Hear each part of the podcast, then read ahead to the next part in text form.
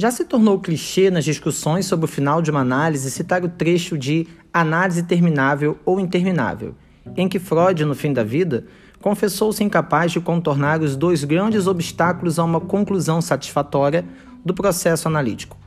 Para os homens, parecia-lhe quase impossível atravessar, entre aspas, a rocha da castração, expressa nas formas da angústia e da rivalidade fálica, que impediam seus analisandos de sujeitar-se ao poder do analista e deixar-se curar por ele. Para as mulheres, a mesma rivalidade fálica com o analista resultaria da inveja do pênis, que as impediria de renunciar às suas pretensões masculinas em troca das compensações que a feminilidade lhes poderia oferecer. Não um falo, mas um filho.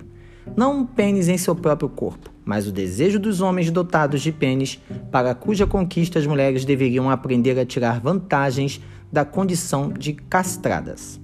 Embora as dificuldades existam tanto para os homens quanto para as mulheres, Freud reconhece que elas não são simétricas, como, aliás, tudo que se refere a homens e mulheres na teoria psicanalítica.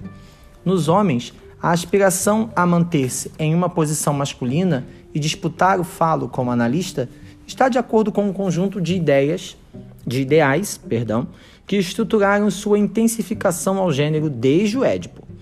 As disposições passivas, às quais o analista tenta convencer o analisando a se render em benefício da análise, deveriam mesmo ser, ter sido energicamente recalcadas naquele período.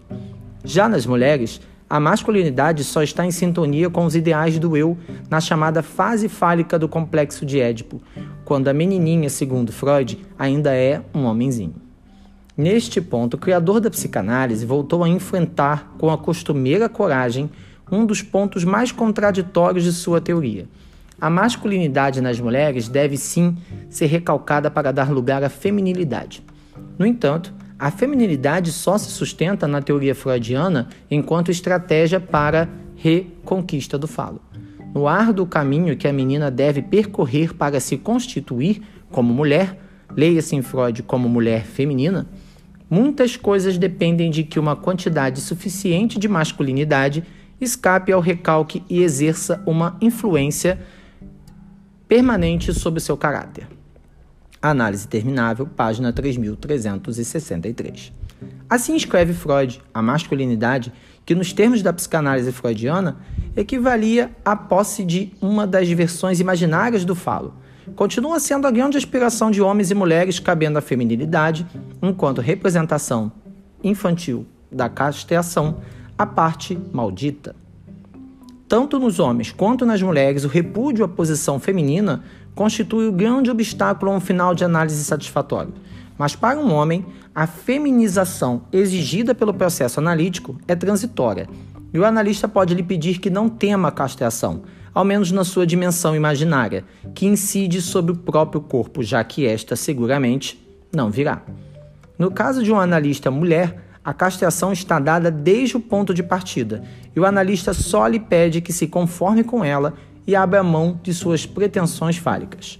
No entanto, Freud, página 3364, abre aspas. Sabemos que a motivação mais forte para o tratamento analítico era a esperança de que, depois de tudo, a mulher poderia obter um órgão masculino, cuja ausência era tão penosa para ela. Fecha aspas. Na nota 1505, ao final desse texto, Freud discute, discute a posição de Ferenczi apresentada em um encontro de psicanalistas em 1927, assim resumida. Para um final de análise satisfatório, todo paciente verão, varão deve obter o sentimento de igualdade em relação ao médico como um sinal de ter vencido seu temor à castração. Toda paciente mulher, para se considerar sua neurose, totalmente vencida, deve haver se livrado de seu complexo da masculinidade e emocionalmente há de se aceitar sem traços de ressentimento as consequências de seu papel feminino. Página 3363 de 64.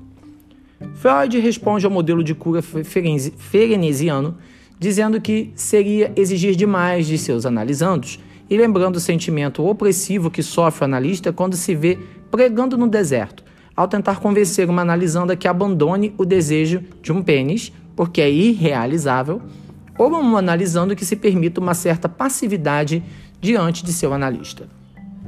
As indagações propostas por Freud em Análise Terminável ou Interminável concluem com uma espécie de rendição do autor, que mais uma vez se detém diante do grande enigma da sexualidade, renunciando assim a explicar o repúdio à feminilidade generalizado entre homens e mulheres. Devemos a Lacan, entre outros avanços em relação ao legado freudiano, a distinção decisiva entre os planos imaginário e simbólico de representação psíquica. O primeiro corresponde ao plano das imagens, calcado na dimensão do corpo, organizador dos limites narcísicos do eu. O segundo, ao plano de significante, a dimensão do outro e do inconsciente, de onde se manifesta como sujeito do desejo. A distinção lacaniana não corresponde exatamente à maneira como Freud pensou os conceitos de imaginário e simbólico. No final de O Inconsciente, um dos textos fundamentais da metapsicologia, Freud também se refere ao simbólico como campo da palavra e ao imaginário como, evidentemente, o campo das imagens, mas com uma diferença. Na metapsicologia freudiana, o inconsciente corresponde ao imaginário, ao acervo das representações de coisa, às primeiras e verdadeiras cargas de objeto, da experiência psíquica. A dimensão simbólica das representações de palavra deveria ser acrescentada à dimensão imaginária para que as representações do sistema ICC pudessem advir à consciência.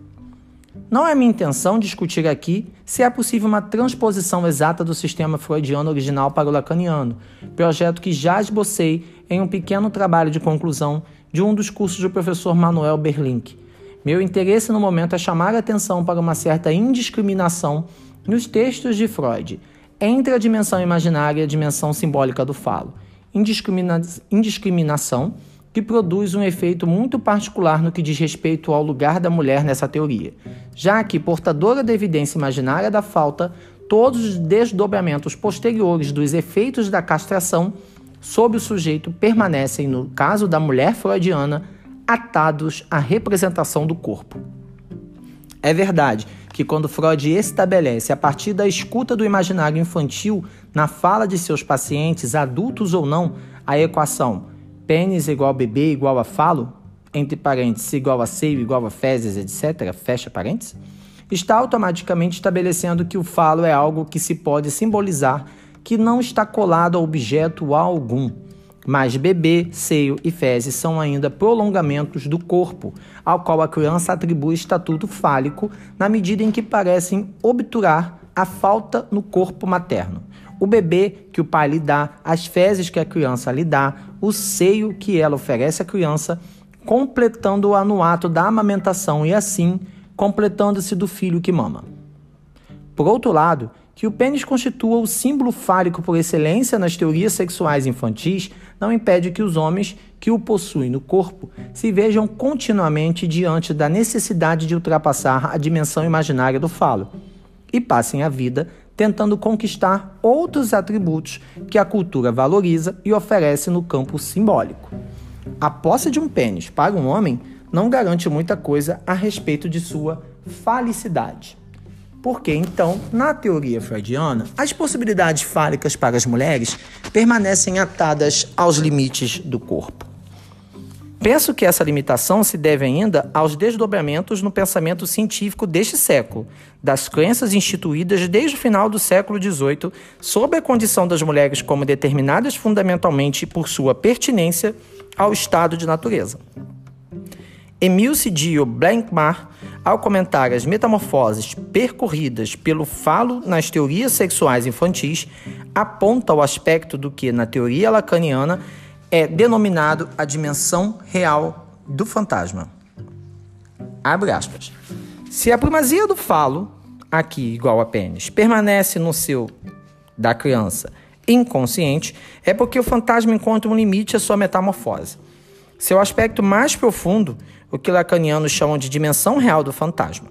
Esse aspecto de invariabilidade e ao mesmo tempo de organizador da subjetividade, surpreendentemente não consiste em complexas e, e primitivas fantasias de objetos parciais, despedaçados, mas em fantasias bobas que são as mais difíceis de serem confessadas aos homens e às mulheres.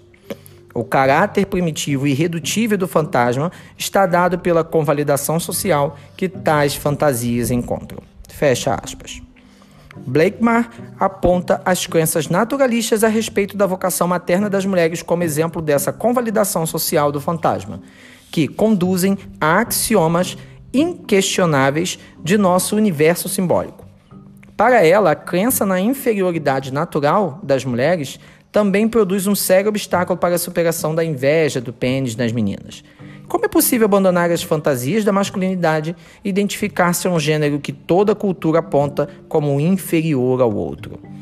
Até aqui, estamos nos movendo a partir das repercussões imaginárias do falo e suas consequências no plano simbólico, isto é, no inconsciente.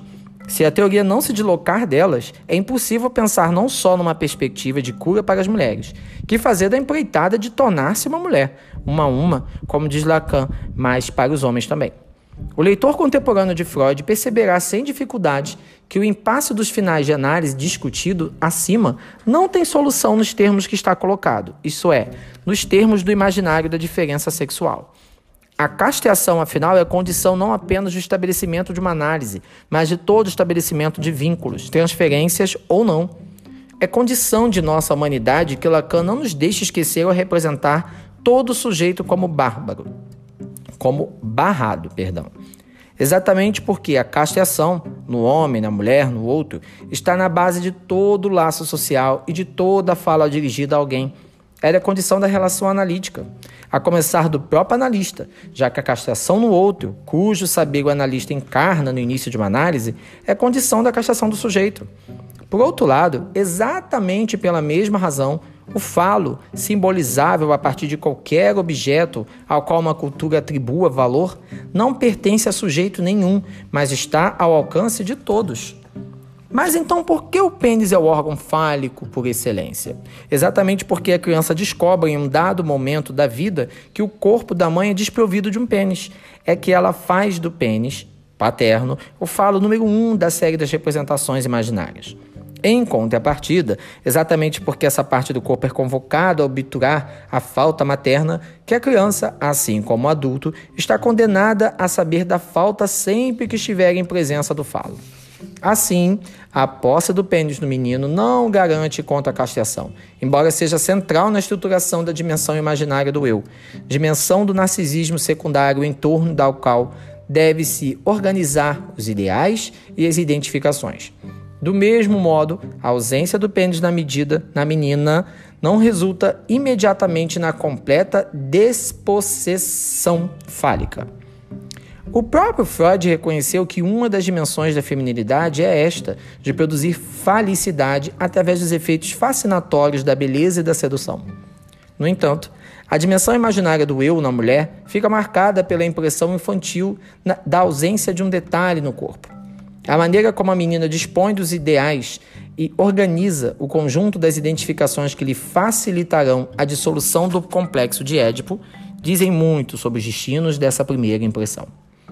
Este é um ponto ao qual ainda devo voltar. Por enquanto, quero lembrar que quando Freud fala em cura no texto citado, está se referindo explicitamente à mobilidade com que podemos dispor do destino das pulsões.